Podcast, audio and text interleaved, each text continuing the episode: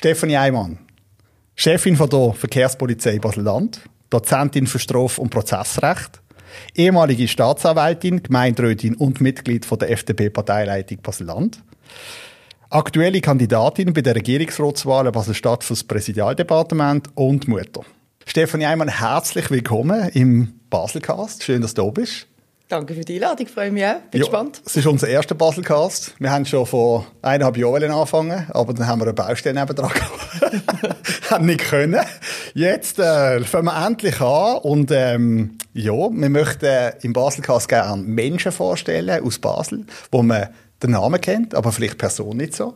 Und haben gedacht, weil du natürlich jetzt im Moment in der Öffentlichkeit stehst, fangen wir doch mit dir an. Das ist doch eine coole Idee, Messi. Ja, ähm, eben, ich habe ja gesagt, du bist Chefin von der Verkehrspolizei Basel-Land. Hast schon mal Ärger gehabt mit der Polizei? Gute Einstiegsfrage. Nein. Ähm, Ach, komm jetzt. Ja, also in, in jungen Jahren vielleicht, wenn man mal irgendwo sich aufgehalten hat, wo man nicht hätte sollen. Das auf jeden Fall, da muss man glaube ich einfach durch. Und ja. aktuell eigentlich mehr mit den blöden Zählen hinter der Scheibe. Das, okay. das ist bei mir auch immer gang und gäbe, leider. Aber äh, ich nehme es an mit einem lachenden Auge. Ja, ich budgetiere es schon fast. Ja. ah, das heisst, Polizisten bekommen auch Bussen? Natürlich. Also, ja, in den Krimis ist es doch immer so, dass es so weißt, der Kollege vom Kollegen sagt so, kannst du mir nicht weg. Ja, ja, mit einem Augenzwinkern. Ja, ja, ja, aber nein, der läuft das ganz Jetzt normal. Ist das, durch. das ist nicht mehr so wie alle Ah, das soll ich nicht sagen. Okay, also... Also tatsächlich, die haben wirklich einen Bus musst zahlen. Einen Bus musst zahlen. Okay, okay, ja, ist gut. fair. Ja, ja, hart aber fair, das ist richtig. Eben, also wir möchten ja dich heute ein bisschen kennenlernen. Ähm, ich würde sagen, wir gehen doch einfach mal ein bisschen durch die Leben. Fangen wir am besten vorne an.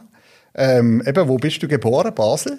In Basel, ja, Ja, genau. ja. Im Frauenspital, im Grossbasel muss ich sagen, weil ich bin eigentlich im Kleinbasel aufgewachsen. Ähm, aber der, der Lebensstart war eigentlich im grossen Basel. Gewesen. Und nachher immer im Kleinbasel daheim, bin dort in Kinski in der Schule. Einen ganzen Werdegang eigentlich in der Stadt gemacht. Die grösste ähm, Herausforderung war, als es dann ums Gym gegangen ist. Mhm. Dann hat man als Kleinbasler eigentlich ins Bäumlehof müssen.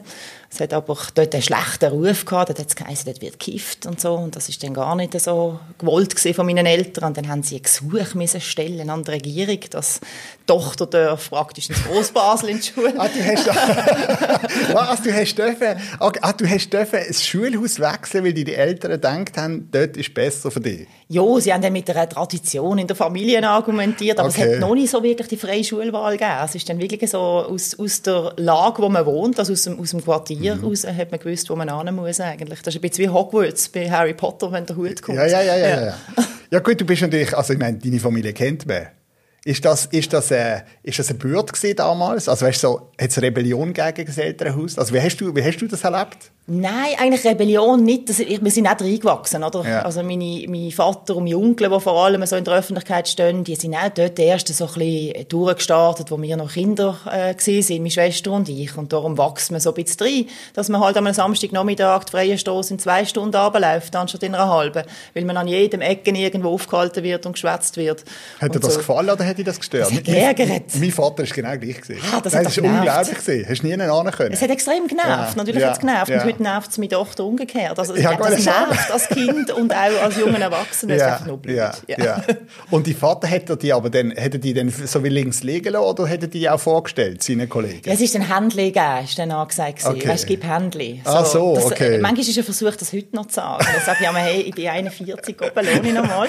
Aber es ist ja so dann die Tochterrolle, die Mhm. Man dann lernt, oder? Aber, ähm, nein, das hat nur genervt, natürlich. Ja, dort hat man gern Corona gehabt, nicht immer müssen die Hände schütteln, aber das ist dort noch wirklich Pflicht gewesen. Wie hast du Basel so wahrgenommen in dieser Zeit? Also weißt du, im Vergleich zu heute, ich meine, es hat sich ja alles verändert. Hat sich total alles Wo bist du in verändert. Ausgang damals? Was hat es dort noch gegeben? Ah, was hat es dort noch gegeben? Das ist uralt. Dort hat es ähm, das Buggy hat's noch gegeben, irgendwie am so ein Disco am Bafi, so ein bisschen hinten versteckt. Dann ist es so ein bisschen eher vom Teufel ist am Klaraplatz, wo dort Villa Wahnsinn Mhm. noch war und so. Das hat man nicht gern gesehen beim Elternhaus, dass man dort auch noch hingeht und so. Aber das ist alles, sind alles Sachen, die es nicht mehr gibt, oder? Ja. Ich glaube, ja, so Papa Joe's ist noch etwas Einzige, was es immer noch gibt, wo man Ja, mit dem ja. Schlumpflied rausgefallen wird. Ich glaube immer noch heute. Aber es hat sich schon, es hat sich schon massiv Es verändert. hat sich geändert. Ja, ja, ja. auf jeden Fall. Telefonkabinen sind auch weg am wir Die- oh, also, ja, sag Das ist mein ganz... Äh, Dort, dort hat man sich getroffen. ja, genau. Am 8. Am 8. und nicht am Unvorst- 10. Unvorstellbar Ja. gewesen, damals mit dem Handy anzuleiten und sagen, ich komme viele Stunden später. Nicht gegangen, nein. Ja, nein. nicht gegangen. Taxkarte ist dort noch hin. Ja. ja, ja, ja, ja, das stimmt, ja. Okay, aber dann hast du eigentlich, kann man sagen, eine gute Kindheit gehabt in Basel. Hier aufgewachsen, hier gelebt, hier deine Erfahrungen gemacht. Ja, absolut. Also, Ja. Es war eine super Kindheit. Gewesen. Man hat irgendwie ja, noch ein bisschen Ruhe gehabt. Also, also, meine Eltern haben auch grosses Vertrauen gehabt. Also, man hat auch, eben, es ist ja nicht wie heute, dass man bis um zwei, drei Uhr morgen fortgegangen ist. Das ist dort dann stufenweise gekommen, oder? Mal bis am 11 Uhr und dann bis aufs letzte Trämmli und so. Und Gut, man also die von der Stadt sind schon länger. Ich habe immer das Gefühl, gehabt, wir sind vom Land gesehen, Ah, oder? ja. Wir haben mit dem letzten Zug heim müssen. Ja, ja. Jetzt kommen wir doch sind in wir den nicht länger geblieben? Ich habe Ja, das Gefühl, gehabt, die von der Zeit schon. Stadt. Jetzt kommen wir nämlich gerade wieder einen Polizeikontakt in den Sinn, Ah, den ich doch verschwiegen habe. Doch. Respektive, wir sind eben einmal mit einer Freundin, habe ich gesagt, ich schlafe dort. Und dann haben wir am Tramhäusli am Neubad haben wir eine Party veranstaltet und sind dann eben nicht heim. Und sind dann eben von der Polizei heimgebracht worden. Also das habe ich dann schon mal erlebt. Und das ist, glaube ich, das erste und das letzte Mal gewesen, weil da Ski gefahren. Dann eben, du hast gesagt, du hast das Gymnasium gemacht. Ja. ja und dann, wie ist es weitergegangen? Ja, dann äh, freust du dich so, oder? Endlich ist das Gym fertig. Ich bin nie gerne in die Schule. Ich bin immer irgendwie wirklich bei den Minimalisten top gewesen. Ähm, Einfach so wenig wie nötig. Mhm. Also, es was, aber was hast du denn gemacht? Also, hast du aktive Hobbys gehabt? Irgendetwas musst du ja machen mit der Zeit. Ja, dazu mal habe ich viel getanzt. Mhm. Ja, ich habe lange Jahre klassisches Ballett gemacht, bis ich gemerkt habe, also mit fast 1,80 äh, Körpergröße wird das mit der Profikarriere wahrscheinlich nicht, wenn du die Tanzpartner unter den Arm Mhm. könntest nehmen. Das habe ich mir dann abgeschminkt und habe dann aber weiter auch Jazzdance gemacht und Hip-Hop und so. Also Tanz war immer ein bisschen meins. Gewesen. Mhm. Ganz am Anfang habe ich Fasnacht gemacht, gehört auch noch dazu. Aber äh, habe dann irgendwann Snowboardfahren entdeckt und habe dann die Fasnachtswoche zugunsten vom Wintersport eingeduscht. Und äh, eben, ich habe immer etwas gefunden, zum ja nicht müssen irgendwie an die Schule denken. Das war für mich mehr so ein bisschen fakultativ. Gewesen. Das Gute Ja. ist, ich war Absenzenchef, darum hast du auch die vielen Absenzen nicht gemerkt, weil das Heft ist auch nicht da gewesen. Dann. Ja, und dann freust du dich natürlich, oder? Ist die Schule endlich fertig, die Matur durch und so. Ja gut, und dann trinkst du nachher an der vier Güppli und merkst, das ist dir grausam schlecht. Und äh, das ist eigentlich atypisch, weil jetzt ist doch Vieren angesagt und so. Und dann merkst du, so eine Woche später bist du schwanger. das ist mir passiert. Wie alt bist du gewesen? Ja, was bin ich gesehen? Äh, ach, ja, ich, das ist immer noch schwierig mit Rückrechnen und so. Ja. Wahrscheinlich 18,5 Ja, oder so. ja. Also relativ früh. Ja, und wie haben die Eltern reagiert? Lustigerweise gut. Es war so ein bisschen der Gang, gewesen, wie, so stelle ich mir vor, wenn man muss go, irgendwie go beichten oder Ja, so. Oder? ja. Ich bin so leicht fast auf den Knien, dann der allein auf. Ähm, und mein Vater hat die Türen aufgemacht und gesagt, lass mich, äh, lass mich roten, wir, wir werden Großeltern. Also jetzt wie Aber dann, aber dann hat er ja irgendetwas geschmeckt. Ja, aber Also, das mein- sind Väter. Ja, oder? ja, Die ja, schmecken ja, ja. es. Irgendwie schmecken sie es. Aber hast du denn, also den, äh, den Freund hast du aber daheim dort schon mal vorgestellt? Ja, ja, also so ah, okay. Ja, ja, okay, genau. ja, Nein, sie ja. haben ihn kennt. Okay, okay, ja, ja, ja. Das wäre noch blöder gewesen, Ja, oder? Übrigens, ja. so nicht mein Haus, mein Auto, mein Kind, sondern Ja, mein Freund, ja. meine Schwangerschaft. Das Ja. wäre ein bisschen blöd gewesen. ja. Aber hast du dort schon, hast du dort schon berufliche und, und weißt du, was ich meine?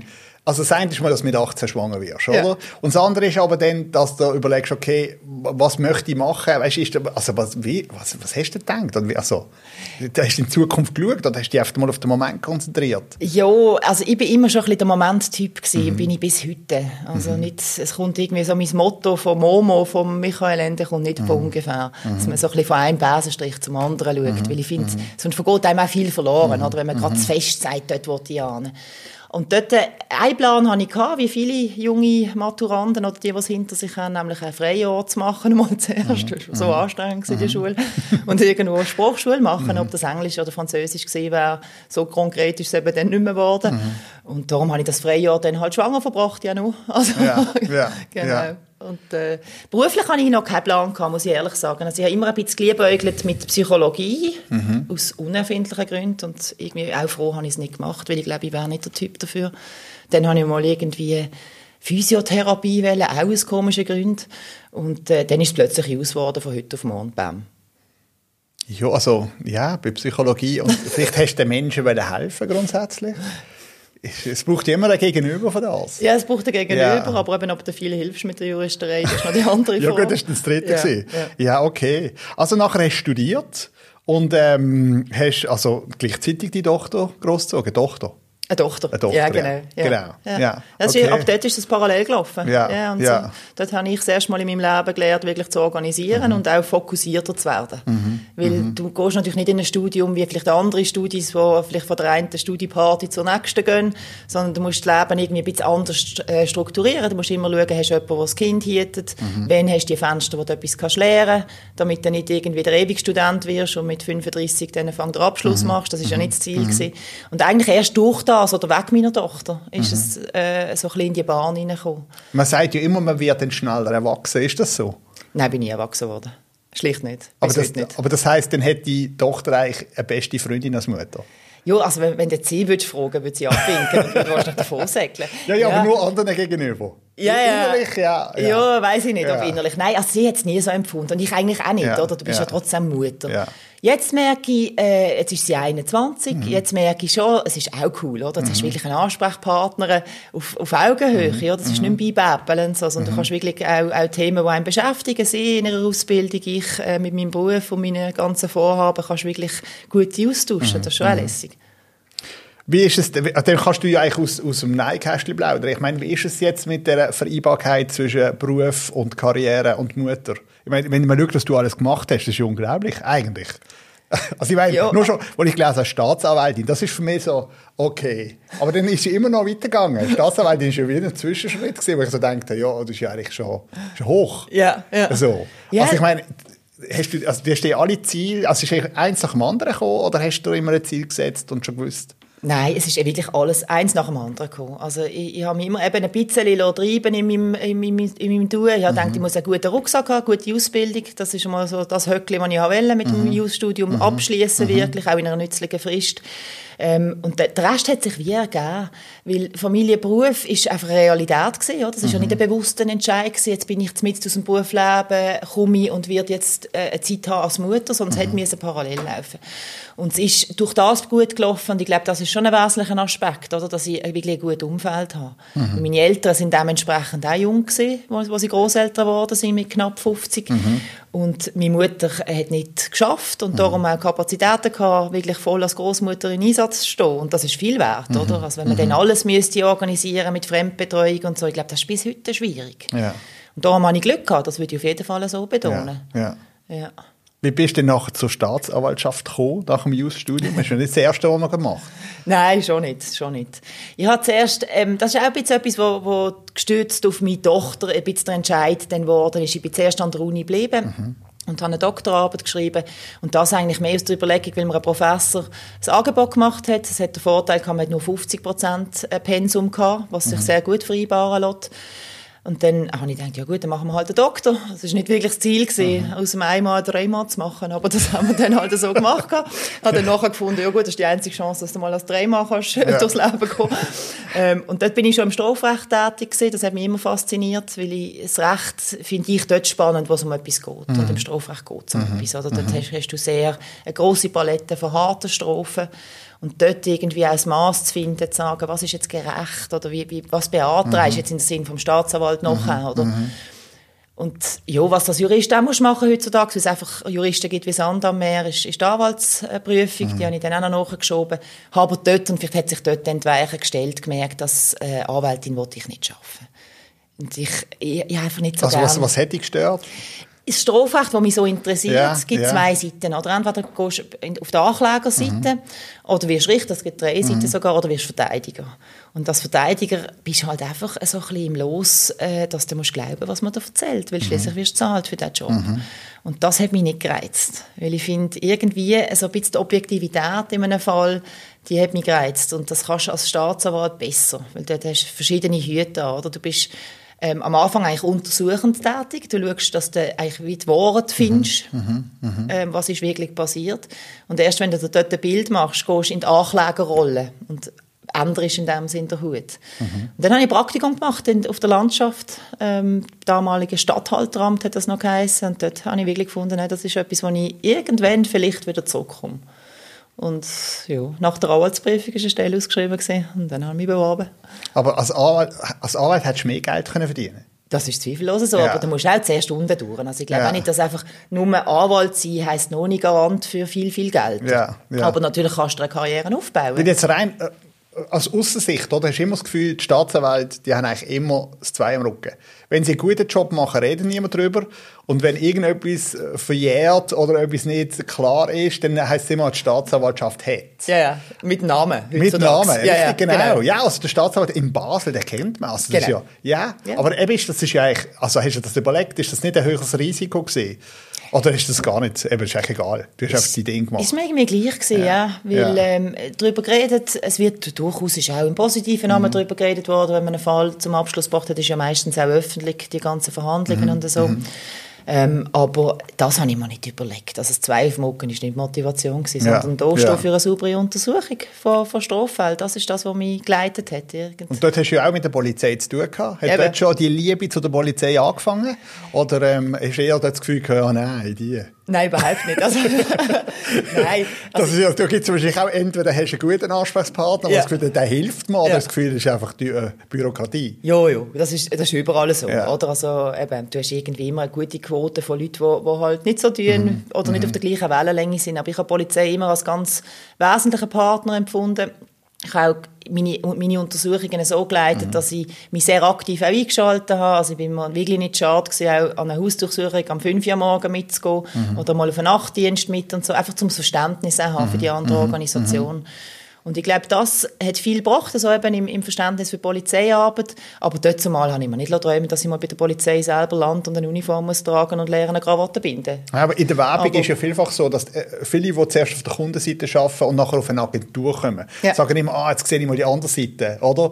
Ich meine, ist, hast du damals, also bringst du heute Sachen in den Beruf ein, die du aus deiner Sicht damals gesehen hast, wo man könnte anders oder besser, oder? Ja, ich bin jetzt natürlich in einer ganz anderen Abteilung. Oder ich habe dort vor allem mit der, mit der Kriminalpolizei zusammengeschafft, auch mit der Sicherheitspolizei und wenig mit dem Verkehr, wo Ja, ich heute ja. äh, vorstand. Aber natürlich bekommst du ein Verständnis mit, auch für die andere, ähm, äh, die andere Art von Job, die Polizisten ausüben. Oder? Ja. Wenn ein Staatsanwalt einfach macht ja morgen anläutet und seine Wünsche anbringt, also ganz überspitzt gesagt, und sagt, das sollte er noch und das sollte er noch, dann fehlt das Bewusstsein, dass vielleicht der Polizist vorher Nachtdienst gemacht hat und noch im Bett liegt. Oder? Mhm. Und so ein bisschen die Sachen, dass es ein 24-Stunden-Betrieb ist, ich glaube, das äh, habe ich aus meinem ein bisschen aktiven Verständnis für, für die andere Seite mitgenommen. Ja. Also gehen wir weiter zur Polizei. Eben heute bist du Chefin von der Verkehrspolizei.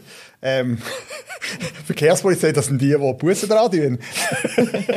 was, was, wie viele Leute hast du denn unter dir? Was machst du? Ja, also ich, bei uns ist das eine Hauptabteilung, das Mhm. ist eben wie die Sicherheitspolizei oder die Kriminalpolizei, gibt es auch die Verkehrspolizei. Mhm. Ich habe äh, in meiner Abteilung 65 Leute und die stecken nicht alle den ganzen Tag Bussen. Das ist mir klar. Eben, deshalb, jetzt, jetzt hast du die Chance, äh, Jetzt habe ein. Vorurteil aufzuräumen. Ja, ja. Ja. Nein, also natürlich gehört das auch dazu, das ist selbstverständlich, all die Blitzanlagen, die alle ärgern und manchmal verziert werden, bestenfalls verziert, schlechtestenfalls zusammengeschlagen, die gehören auch zu meinem Laden. Ähm, aber es, es hat natürlich noch viel mehr Aspekte, oder? Ich meine, wenn wir sehen, was so auf unseren Autobahnen unterwegs ist, auch an, an Lastwagen, an, an Gefahrentransporter, all diese Geschichten, dort ist auch mein, äh, meine Mannschaft eigentlich äh, verantwortlich, dass da auch kontrolliert wird, oder? Was, was hast du dort für ein Organigramm? Also du Chefin unten dran, wie viele Leute, die dann wie viel leiten? Genau, also ich habe, ähm, unter mir habe ich im Organigramm äh, sechs Leute, genau, mein Assistent und fünf, äh, eine Abteilung und noch vier Dienste. Wenn das sechs macht, ist das gut, wenn nicht, dann haben wir jetzt gerade verrechnet. und dann ähm, ist etwa die Hälfte ist uniformiert von der Mannschaft und die andere Hälfte hat eher ein bisschen zivilere Dienste oder eben Bussenzentrale.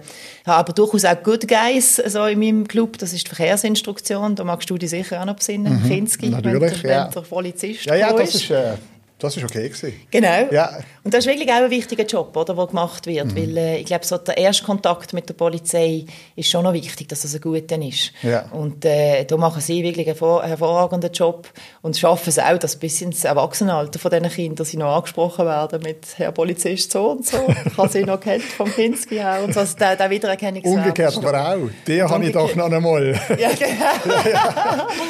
ja, ja. ja, und eben so ist es eigentlich recht vielfältig, das Ganze, oder? Ähm, wir haben auch, was, äh, das, das ist wieder eher ein bisschen auf der anderen Seite, wir haben auch die Ausweisgeschichten sind bei der Polizei bei uns, also Ausweisentzüge im schlimmsten Fall. Ähm, das ist auch ein Dienst, der in der Verkehrspolizei angesiedelt ist, im Unterschied zu anderen Kantonen. Was hast du für einen Führungsstil? Ich äh, durchaus kooperativ. Also ich glaube, ich bin erstens der Chef mit der offenen Türen. Jeder, der bei mir rausgeht und sagt, soll ich offen lassen, sage ich, was ist denn das für eine Frage, habe ich eh schon mal Türen mhm. zugehört. Ähm, ich glaube, man muss bei der Polizei beides ein bisschen leben können. Oder zum einen, sobald du Uniform hast und irgendeinen Einsatz hast, äh, musst du in die Einsatzorganisation wechseln. Und mhm. dort wird es militärisch. Ja, ja. Aber in so viel Prozent der Fälle, also wir reden von über 90, bist du im, im äh, Zusammenarbeiten alltag, im Büro. Und dort, äh, finde ich, äh, ist es ganz enorm wichtig, dass du eben auch die Leute hörst ähm, und die Ideen zulässt, die kommen mhm. von der Mannschaft weil von dem profitiert der Betrieb. Ja, ja. Und auch eben durchaus kritische Zeitgeister zulässt. Und ich finde, da bringst du dich als Führungsperson einfach viel weiter. Ja. Jetzt tust du ja für ähm, die Regierungsratswahlen kandidieren in Basel-Stadt. Das würde ja bedeuten, wenn du den Job bekommst, dann bist du weg. Dann in Basel-Land. Ja. Ja. Was ist denn der Grund gewesen, dass du gesagt hast, der Schritt, das wäre der nächste? Wieder ein Buchgefühl? Wieder ein Buchgefühl, respektive ja, Politik war immer so ein bisschen mhm. Thema gewesen. Ich war auch in Basel äh, ja in einer Partei gesehen, der FDP. Ähm, habe dort auch mal eine Landratskandidatur gewagt, bin dort recht nach angekommen, Sitz, habe dann noch nachgedoppelt, auf Nationalrat noch kandidiert und habe gemerkt, doch, irgendwie möchte ich schon auch politisch etwas machen. Aber der Weg ist wie blockiert gewesen dann im Baselbiet. Mhm. Oder wenn du dort im Kader bist äh, von einer, so einer großen Organisationseinheit wie der Polizei, wo auch viel mit der Politik zu tun hat, dann kannst du selber nicht auch noch politisch aktiv ja. sein. Außer auf kleiner Flamme ja. habe ich dann im Gemeinderat von einer 500 Seelengemeinde noch gemacht. Und darum ist eigentlich so wieder Wohnsitzwechsel, ist wieder so ein bisschen die Initialzündung gewesen, weil ich angefragt worden bin, ob ich mir vorstellen kann, äh, für einen grossen Rot zu kandidieren bin ich da zu meinen Chefen geweibelt und habe gesagt, das wäre jetzt der Plan. Dann ist das abgenickt worden. Ja, mach das. Wir können die ja sowieso nicht bremsen. Und dann bin ich zwei Wochen später halt nochmal angedackelt, weil man mich dann halt gefragt hat, ob ich mir auch die Regierungsratskandidatur vorstellen kann. Und dann haben sie nur noch gelacht. Ja. Also, ja. okay. ja. Und darum, nein, also es ist nicht ein Weggehen, ein aktives Weggehen von der Polizei, weil es mhm. mir dort nicht gefällt, mhm. weil sonst hätte ich mich vorher noch jemand anders beworben, oder? Weil Politik ist ja ein Stück weit auch eine Lotterie. Mhm. Also die Karriereplanung zu sagen, ich gehe bei der Verkehrspolizei, da ist meine Kündigung, mhm. ich kandidiere jetzt für die Regierung, das wäre doch sehr vermessen. Aber wenn es klappt, wäre es schön, weil ich finde, ähm, es gibt durchaus reizvolle Themen als Regierungsrat und gerade in diesem Präsidium. Eben, du kandidierst für das Präsidium, ja, ganz ja. speziell, ja. Eben, warum das? Das Präsidium? Ja. Ja, das war so ein bisschen die Überlegung aus der Aussenwahrnehmung auch. Oder? Man hat immer sehr ähm, kritisch geschwätzt über das Präsidialdepartement. Das ist relativ jung ja in der Geschichte. Mhm. Das ist jetzt eigentlich erst die zweite Präsidentin, die das macht.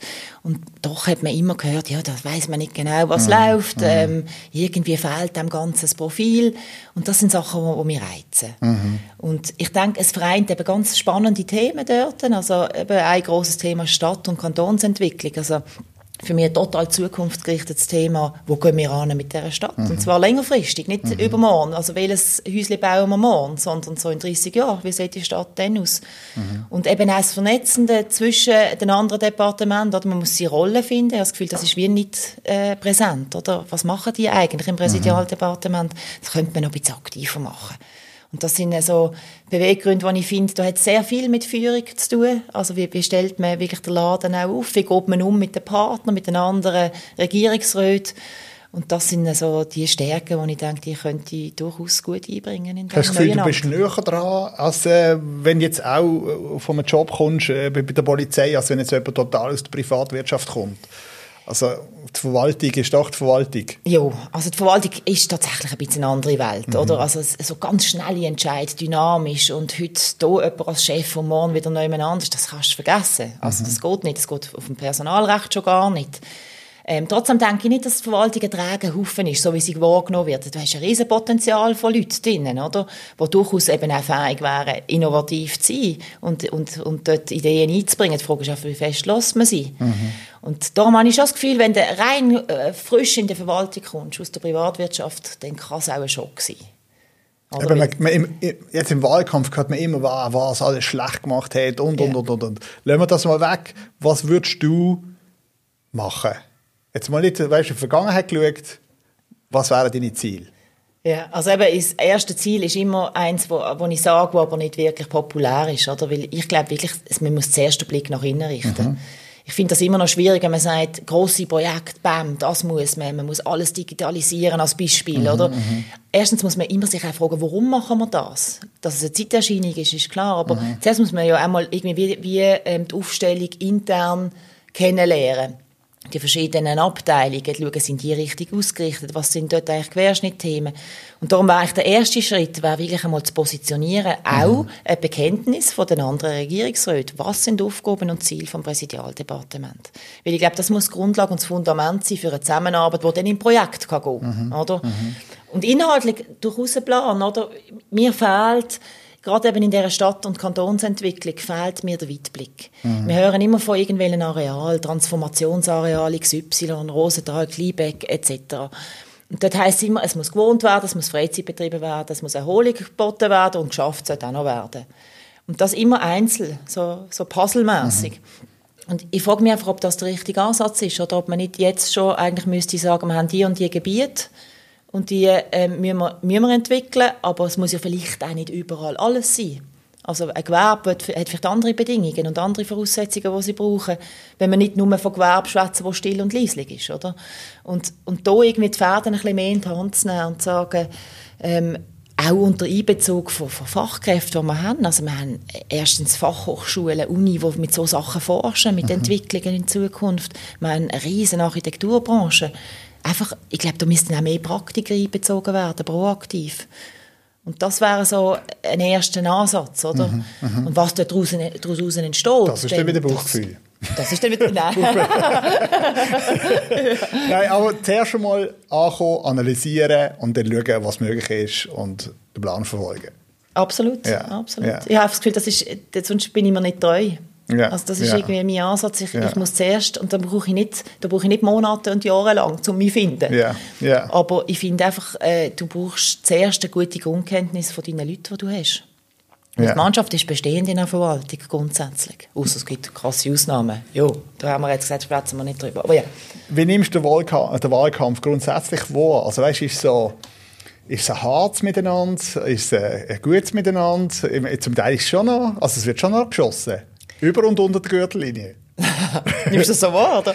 Jo, ja, also ja, natürlich, ich meine, das ist Wahlkampf, oder? Die Frage ist halt immer, äh, wie man sich denen verhaltet nachher, wenn die Kamera wieder abgestellt sind. Ja. Also wie nimmst jetzt du da wahr? Ich meine, du bist ja ein bisschen wie, du kommst von außen her, oder? Und bewirbst dich neu, oder? Und es hat andere, die wo schon da sind und natürlich auch um, um ihren Platz kämpfen, oder?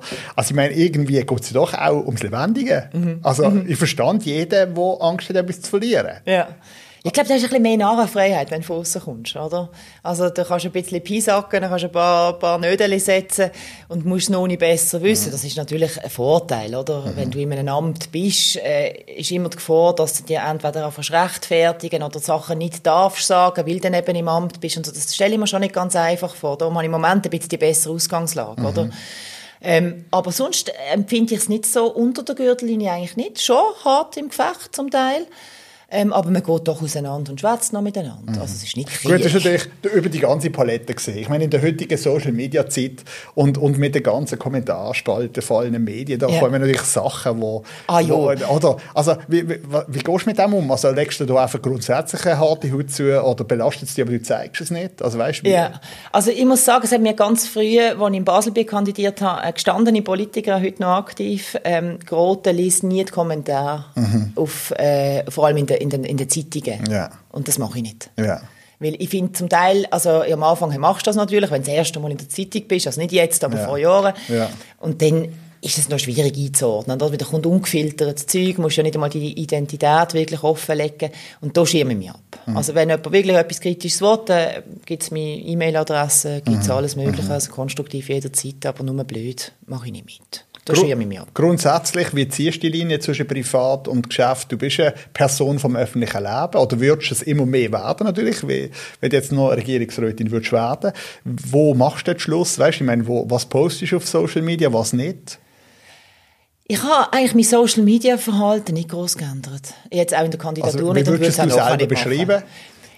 Ich, ich glaube in einem, also ich glaube eher in einem juristisch gesunden Ver Verhältnis. Also Ja. ich habe nie irgendwelche Bikini-Fotos gepostet. Das ist einfach nicht meine Art, nie gesehen. Und trotzdem auch ein Einblick im Privat Mhm. sind Sachen, die ich gerne habe. Das ist nicht sehr persönlich, aber zum Teil für mich sind es persönliche Momente. Also irgendein ein schönes Bild von Basel Mhm. oder auch mal ein Familienfest, wenn, mi, wenn meine Tochter irgendeinen Abschluss hat und so, so Bilder.